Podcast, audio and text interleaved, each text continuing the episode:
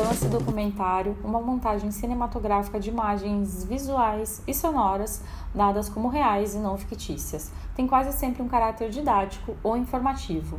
Pressupõe-se que o filme documentário tem o mundo real como referência, o que postula que o mundo representado existe fora do filme e que isso pode ser verificado em outras vias. A questão é saber se tais provas de autenticidade são internas da obra ou se existem componentes discursivos discriminatórios em relação ao filme de ficção.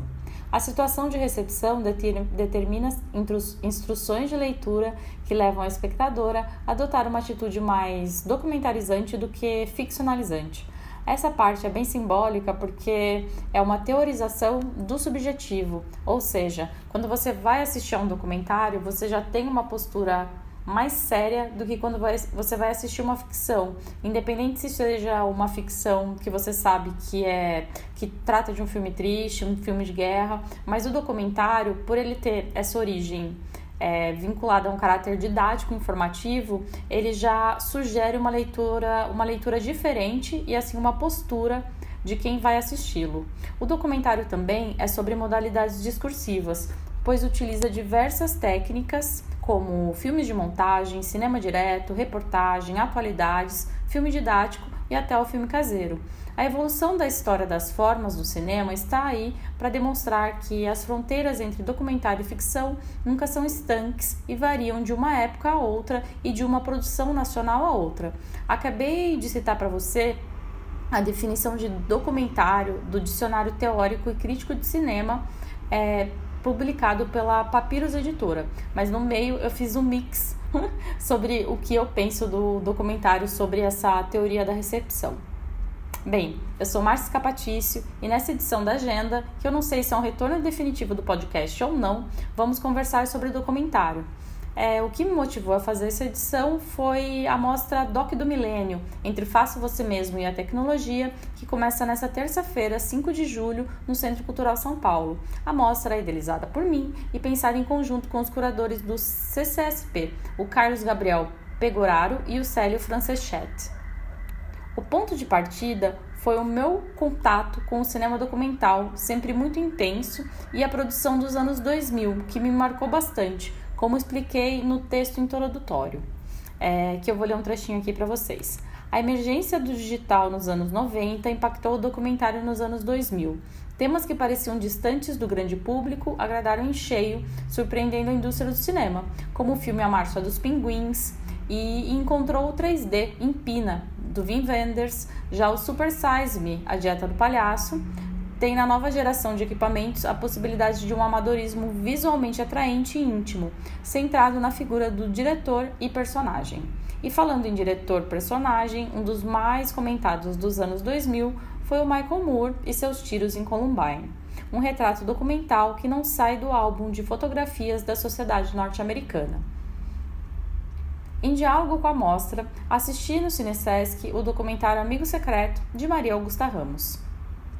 A obra desperta várias sensações, dependendo do momento em que você se dispuser a encará-la, mas eu já considero um documentário histórico.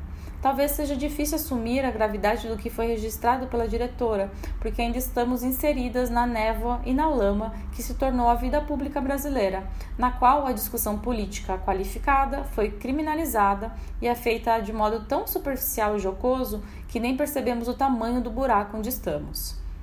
Para isso, a Maria Augusta fez uma linha do tempo sobre a Vaza Jato em 2019, mas não só. O mérito está em costurar fatos que foram mostrados como aleatórios ou sem conexão e ela conseguiu fazer uma linha reta e direta. No documentário, jornalistas do El País e do Intercept Brasil são acompanhados em seu trabalho diário para desenrolar os fios que permaneceram intocáveis para a maioria da imprensa brasileira é, que comprou a versão fabricada, linha a linha, pela Lava Jato. Comprou até o candidato à presidência perfeito sem defeitos, o salvador da, pra, da pátria, mais um entre tantos que só age em prol dos seus interesses financeiros e do desejo de fama. O palco da política foi uma grande oportunidade para todos os políticos ficarem ricos às custas de um país. Como recurso, a documentarista tinha um vasto material, desde os depoimentos de, do presidente Lula, sua prisão e liberdade, bem como a trajetória de Moro, abandonando o barco do governo Bolsonaro, mais uma vez, como grande paladino injustiçado, mas ainda assim muito rico.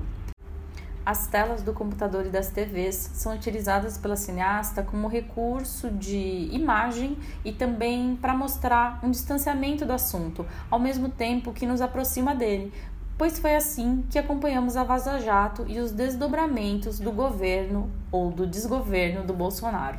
Muito bem intercalados por Maria Augusta, que desenha como modo de ação desse governo durante a pandemia e também ao lidar com todas as áreas importantes no país: educação, meio ambiente, direitos das mulheres, enfim, tudo isso está num grande pacote, tudo isso faz parte da mesma boiada ao qual se referiu o ex-ministro do Ambiente e Maria Augusta faz questão de lembrar no documentário. Se na definição do dicionário sobre o que é documentário vemos, vemos as relações múltiplas entre realidade e ficção, Amigo Secreto consegue ilustrar como a realidade, essa sim, foi mais estranha do que, a, do que a ficção e totalmente desacreditada. O documentário indica a fragilidade do real em meio a uma grande farsa que atendia a interesses diversos e bem combinados entre si, que vão se escancarando pouco a pouco no orçamento secreto, corrupção no Ministério da Saúde, corrupção no Ministério da Educação e escândalos de abuso moral e assédio sexual na Caixa Econômica Federal. Nada é aleatório. Nada é porque Deus quis. Lançado em ano eleitoral, Amigo Secreto é uma peça reflexiva sobre como chegamos até aqui e, pior, pelas mãos de quem? Pelas nossas próprias mãos.